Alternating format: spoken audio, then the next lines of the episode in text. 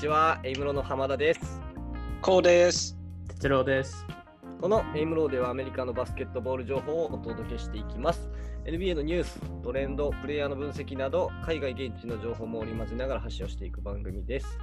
NBA チームでインターンシップをしていたメンバー、アメリカでバスケ、えーアメリカで住んでたバスケオタク、高校で全国優勝したメンバーなど、さまざまな視点から話をしていきます。えーそれでは本日もよろしくお願いいたします。お願いします。お願いします。はい、えー本日のトピックスですが、えーマーベリックスのルカ・ドンチッチはいにつ。いてお話をしていければなというふうに思っております。はい。えー主に、はい、えールカ・ドンチッチと NBA の新しいチーム構成についてというところで、えーいろいろお話をしていければなというふうに思ってます。えーっとまずですけども、あの個人的に聞いてみたいなと思ってたのが、はい。ルカ・ドンチッチって、まあ、今すげえ爆発した活躍をしてると思うんですけど、これはもともと目をつけられてたんでしょうかっていうところを聞きたいなと思ってて、うん。うんどのタイミングで、まあ、スカウトの方の目を引いてうん、今の活躍って、まあまあまあ、想定範囲内だよね、なのか、うん想定の範囲外、以上の活躍をしてるよね、なのか、はいこの辺ってどうなの？ぶっちゃけ。えーっと、そういう意味でいきますと、まずはその、まあ、どのタイミングから、まあ、特にその、うん結局だあのあの、ダラスがドラフトしたんで、ダラスがどのタイミングからルカを見てたかっていうと、えーうんまあ、実際に2012年ですね。なんで、えーっと、うん8年前とかですかね。だから、ルカが12歳頃の時ですね。あ、えっと、12歳頃か。そうですね。で、えっと、その時に、まあ、あの、うんうんうんあのダラスの、えー割と有名なヨーロッパにあの基本的にいるスカウトがいるんですけど、あの彼が、まあ、スメの友達から、うんなんかすごい12歳がいるよみたいなことを聞いて、で、そこで、えっと、まあ、イタリアで開催されてた、まあ、あの U13 アンダーあのアンダー13歳の大会があってそこでルカが決勝で54点取ったんですよ。で、えーその後にあの、まあ、彼はレアレアル・マドリードのユースアカデミーに入るんですけど、まああのまあ、そのタイミングぐらいから結構真剣にあれなここの子はしていいかもねみたいな感じで見ていて、で、えーまあそのダラスとかも、まあ、基本的にあの、うん。初対面で実際彼のプレーを見に行った時はあの2016年のプレシーズンとかであのレアル・マドリード対オクラホマシティ・サンダー、まあ、たまたまその NBA チームがヨーロッパのチームとプレーしてたんですけどその時にルカが17歳。うん。で、えーその時のスタッツを見ると3点4アシストしか取ってないんですよ。ただあのほ実際にその、まあ、スカウトたちが、まあ、あのそのあのレアル・マドリードのベンチの近くにあの座ってたんですけどタイムアウト中にうん。彼そのルカがコーチにあの、まあ、当時ラあのウェストブルックがオクラホマシティ・サンダーにいたんで彼をガードしたいと言ってたんですよね。うんでそういうなんかそのチャレンジ精神じゃないですけどそういうストーリーっていうのがなんかいろいろスカウトも聞き始めていてあなんかこの子は本当になんかもっともっと上に行きたいんだみたいなあの、うんうんことをやっぱ認識してでまあ2018年ぐらいになってもうあのダラスとしては明らかにルカがトップターゲットになったんですよ。うーんもう絶対、絶対この子を何かしあのしらして取りに行かないとって思っていて、ただ、まあうんドラフトの順位を見ると結構難しいなって彼らは思っていて、彼ら、えっと、最終的に1巡目の5位のセレクションになったんですよ。うんうんうんで、彼らの予想だと、ルカは3位から4位ぐらいに取られると。うんで、えーまあ、あの、まあ、どれだけルカを取りたかったかっていうと、あの、ドラフトする前に、プレドラフトキャンプっていうのがあるんですよ。うんうんうんそれって、まあ、いわゆる選手が、まあ、いわゆるなんかシューティングドリルとか、あの練習を、えっと、いろんなスカウトとか GM が見に行けるんですよ。うんうんで、それ数日間あるんですけど、あのまあ、そこを大体1日目はその練習とかで、で、まあ、その2日、3日目とかは、各大学生をインタビューするんですよ。うん。うんうんで、まあ、ルカはそこに出てなくて、まあ、あの彼はあのユーロリーグでプレーしてたんで、えーまあ、あのそこには出てなかったので、あのダラスのスカウトと GM2 人とも、うん。えー大学生、まあ、いわゆるそのあのドラフトの大学あドラフトされそうな大学生をインタビューせずに早めにプレドラフトキャンプを撤退してあの、うんセルビアに飛んであのユーロリーグの準決勝を見に行ったんですよ。そこでルカがプレーしてた。ただ、それをやるにあたって、まあ、そのルカにめちゃくちゃ惚れてるっていうのを、えーまあ、バレたくなくて、まあ、いつも使ってるホテルとかじゃなくて、うんあのちょっと透明の、えっとホテルだったり、ちょっと会場をうん。あのに早めに着いて先に座って、まあ、身を隠してたと。うんうんうんで、実際に、えーまあ、ドラフトの当日になって、まあえっとドラフトが始まる30分前ぐらいうん。うん。に、まあ、本格的にもうもう何があってもルカを取りに行くぞという決断をして、でその時に、まあ、オーナーのマーク・キューバンに、えーまあ、GM がルカを絶対取った取った方がいいっていう、えー話をしましたと。マーク・キューバンもあのその GM はすごい信頼してて、なぜかというと、その5年前にあのその GM があのヤニスを取った方がいいって言ってたんですね。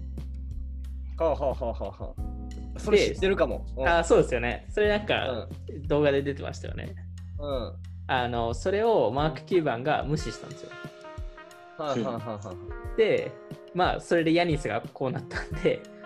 これはあの二度とこの GM を無視したらいけないと。特にインターナショナルの選手に関しては。はいはいはいはい。で、思って、もうマーク・キューバンは分かったと。もう、あの、まあ、あのできるだけ、えー取りに行きましょうと。で、えっと、まあ、マーク・キューバンも、そのヤニスをあの取らなかったっていうのは、自分でもやっぱり、あのもう、なんですかね。反省？うん、じ自分のせいってもう宣言してるんですよね。あの公開してるんですよ、それは。それもちゃんと責任は感じてて、だからまあ、あの、はいはいはい。まあこういう状況になってて、で、ダラスとしては、えー1位と2位、まあドラフトの1位と2位は、あのまあ、ドンチッチはそこに行かないと結構確信していて、うん。で、まあ、なぜかというと、フェニックス・サンズは明らかにデアンドレ・エイトンって、まあ、センターのあの、選手がめちゃくちゃ好きで、で、サクラメントはドラフト直前にもうマーヴィン・ベイグリーがもう好きだっていう話が出ていて、キングズはポイントガードがもうすでにいたんで、まあ、フォックスですよね。うん。だから、まあ、ルカはうんうん必要なかったのかなと。で、そうすると、まあ、サインうんが取りに行く可能性が高くて、で、えー3位アトランタだったんですけど、あのアトランタの GM ってトラビスさんっていう人だったんですけど、あの彼、元ゴールデン・ステート・ウォリアーズの、えー、とフロントオフィスで働いてて、で、えっ、と、カリーをドラフトした2009 9年も彼はいたんですよ、あのゴールデン・ステート・ウォリアーズに。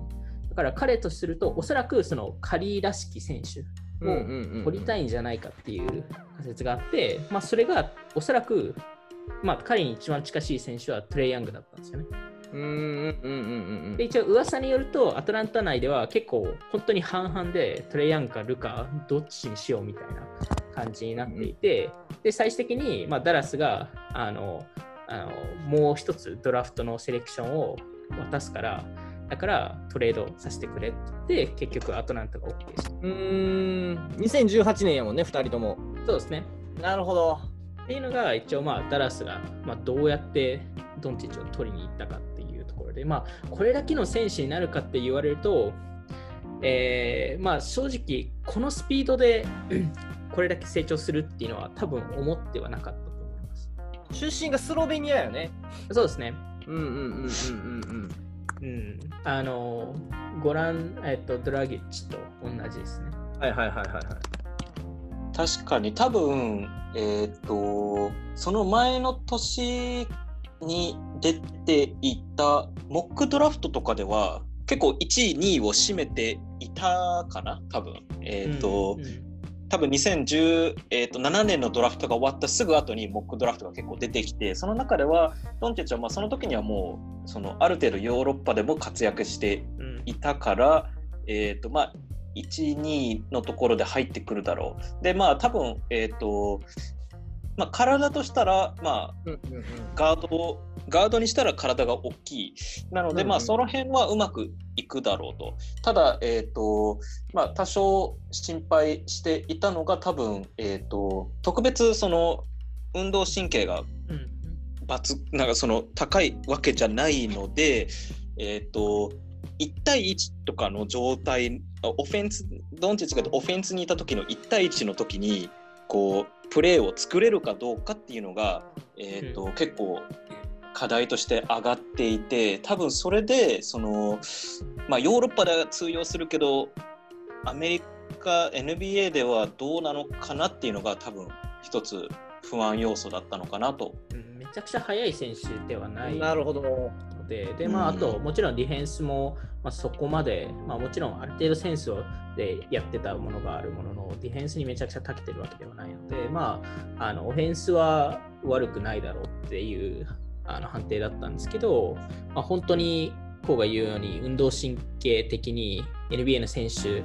と、えーを、えー抜けるのか、ディフェンスを抜けるのか、えーもしくはそのガードできるのか、特にそのポイントガード、シューティングガード、えのレベルであれば。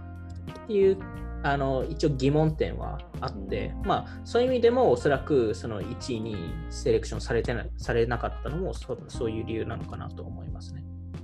なるほど。なんでこんな活躍できてるんでしょ でも結構やっぱり予想外の部分はあって、もともとその1年目のシーズンでも結構そのスカウト陣とかの中から、まあ、彼のルーキーシーズン、1年目のシーズンって、まあ、14点から16点ぐらいしか取れないんじゃないかなみたいな。う平均で。はいはい、あの1年目は。はいはい。で、えっと、まあ、一番最初のダラスのその練習での、まあ、いわゆるそのあの5対5の練習をした時にも、まあ、結構それが当たりそうな雰囲気で、あのあんま点を取りに行から行かずに、まあ、ゲーゲームを読んでパスセンスはあって、まあ、リバウンド能力もあったんですけど、あまりなんか積極的に点を取りに行かなかったんですよね。ただ、もうシーズンが始まって、え2試合目ぐらいですかね、26点決めたんですよね。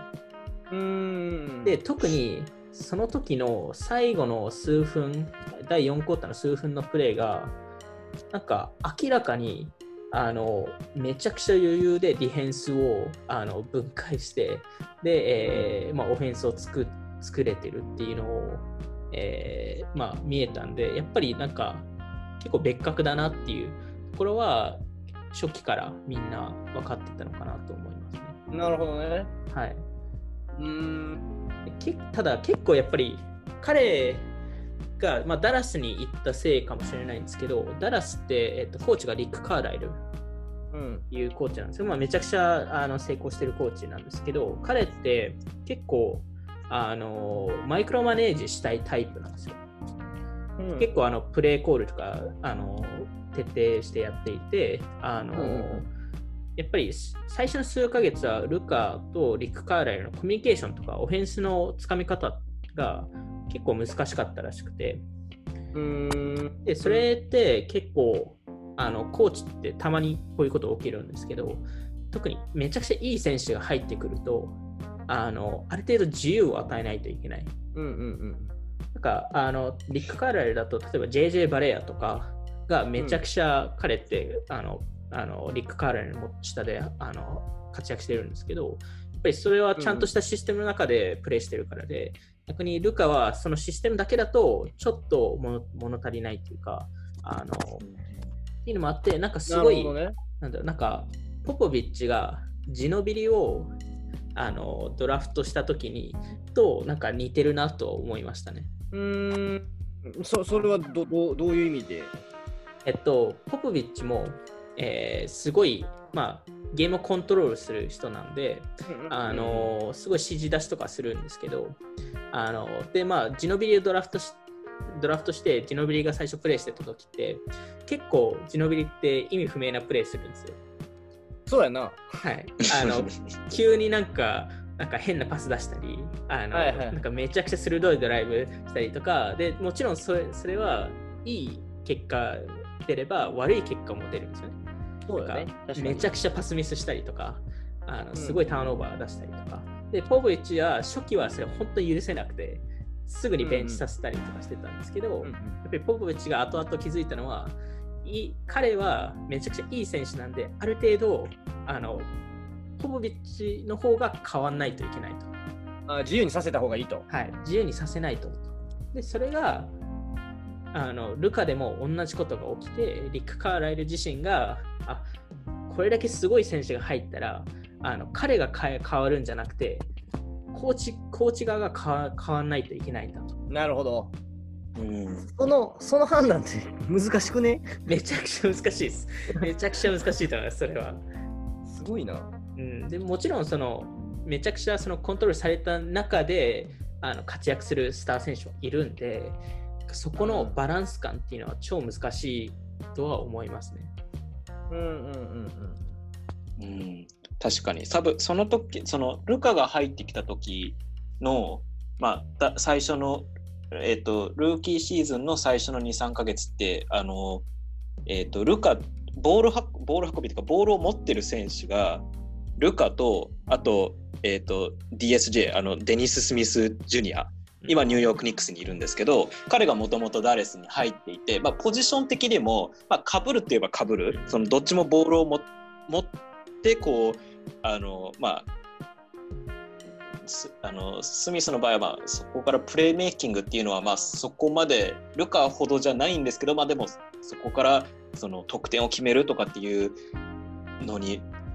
結びつけたい選手。で、まあ、ルカはちょっと、まあ、別でこうもうちょっとまあプレーもしながらあのプレーメイキングをしながらっていう感じなんですけど一応2人そのボールがボールが欲しい選手がいて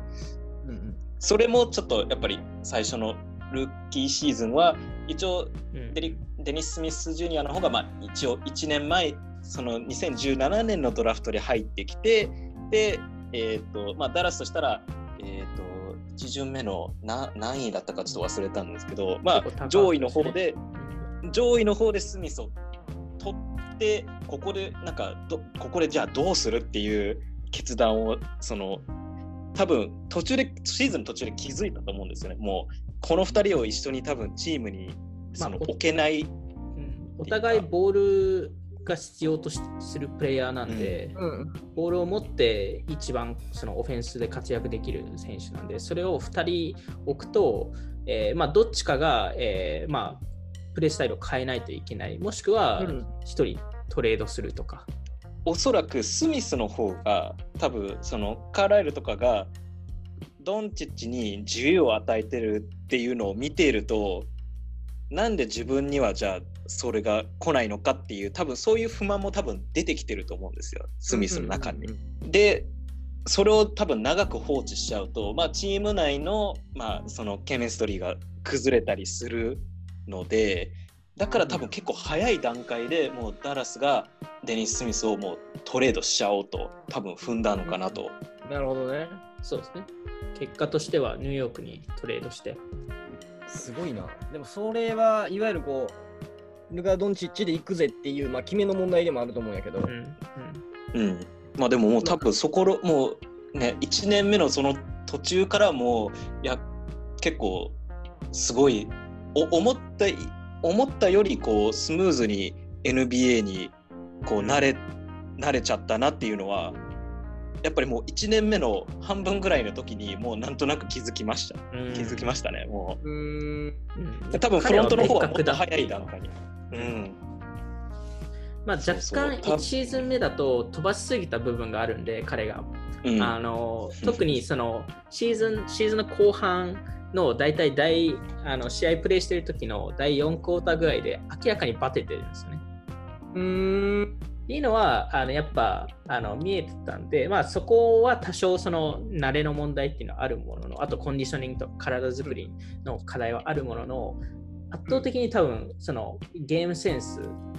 とか、まあ、オフェンス能力、えーっていうのは、あの他の多分ルーキーとか、まあ、1年目、下手するともう10年目以上の選手より長けてた部分もあるあるんで、そこは本当になんかレベルが違う人だなって多分ダラスは結構早めに感じたのかなと。もともとまあ、ノビツキーがいたりとか、ナッシュがいたりとか、はい。結構こう、その辺のバランス感を見るというか、結構、たけてるんじゃないかなっていう印象があるんですよ。そんなこともない。えっと、ダダラス、ダラスのいわゆる GM オーナーとかがそそこのタタレントを見極める能力っていう話ですか？そう。で特に特にヨーロッパの選手のあ非アメリカの目利きみたいなものが結構高いんじゃないかなっていう勝手に思ってて。うーん。ちょっと違うかな。あのそこはあの当たってると思います。で特にあの、まあ、GM のドニー・ネルソンさんはやっぱあの、ん結構違うバスケのプレイスタイルを求めたりするので、まあ、昔からそのゴールデン・ステート・ウォリアーズのあの We Believe 時代のコーチでもあったんですよね。だから彼って本当に多分初期のスモールボールを作った人なんですよね、本当に。それを本当にシステム化して出した人なんで、なんかやっぱりそのちょっとその考え方が違うっていうか、面白い部分を見ていくので、もちろんそれで失敗作も失敗したプレイヤーもいるんですけど、まあ、あの彼のあの経歴を見ると、まあ、ナッシュなり、ノイツキーなり、あのまあ、ルカなり、やっぱすごいなと思いますね。うんうんドンネルソンが GM なんやな今はい。うんもう長年ですコーチもやってね。たもんねコーチもやってました。あの、ウォリアーズのあのずっと負けてた時ですけど、ルカもう、なんかスタッツ見ると、まあもちろんその今シーズン、あのもうあの1年目も、スリーポイントシュートってあんまり確率高くないじゃないですか。うんうんうん30、ん33、4%とかですよね、多分。そう、うんうん。平均、平均ぐらいみたいな感じかな。平均、平均以下とかですよね。大体35%ぐらいが平均だと思うんで、NBA って。だからうん本当、まあ、平均、平均以下っていうレベルなんですけど、でも結構打ってるんですよね。で、それはうん初期は、まあ、特にその彼ってあのあのステップバックからのスリーで結構あのみんなよくハイライトとか見ると思うんですけど、あのもともと初期はそれやるなって言われてて、うんうんうんで、ただ、ダラス組織としてもいろいいろいろルカのプレーを見てる中で、そのステップバックをやった方が全体のオフェンスにとっていいっていうのが分かったんですよね。うんもちろんあの決める確率は、まあ、若干低いですけど、それによって、もうオフェンスがあえっと、相手のディフェンスが圧倒的にそのスリーポイントラインにあの寄せられる。よりスペースが中でできるんで、他の選手が生き生生きるっていううんうんをやっぱりちゃんと理解していて、そこでガンガン打てと。っていう結構ダラスの組織自体も結構マインドセットをいろいろあの変えながらルカルカに合わせた、えープレースタイル、えー選手を集めるあの全組織をルカを中心として、えーまとめてるっていうのが見え始めたかなと思います。うんなるほど。いわば一人の選手を中心に全部オフェンスであったりディフェンスを考えていくっていうことよね。そうですね。ルカ・ドンチッチパート2にご興味ある人は次のパートをお聞きください。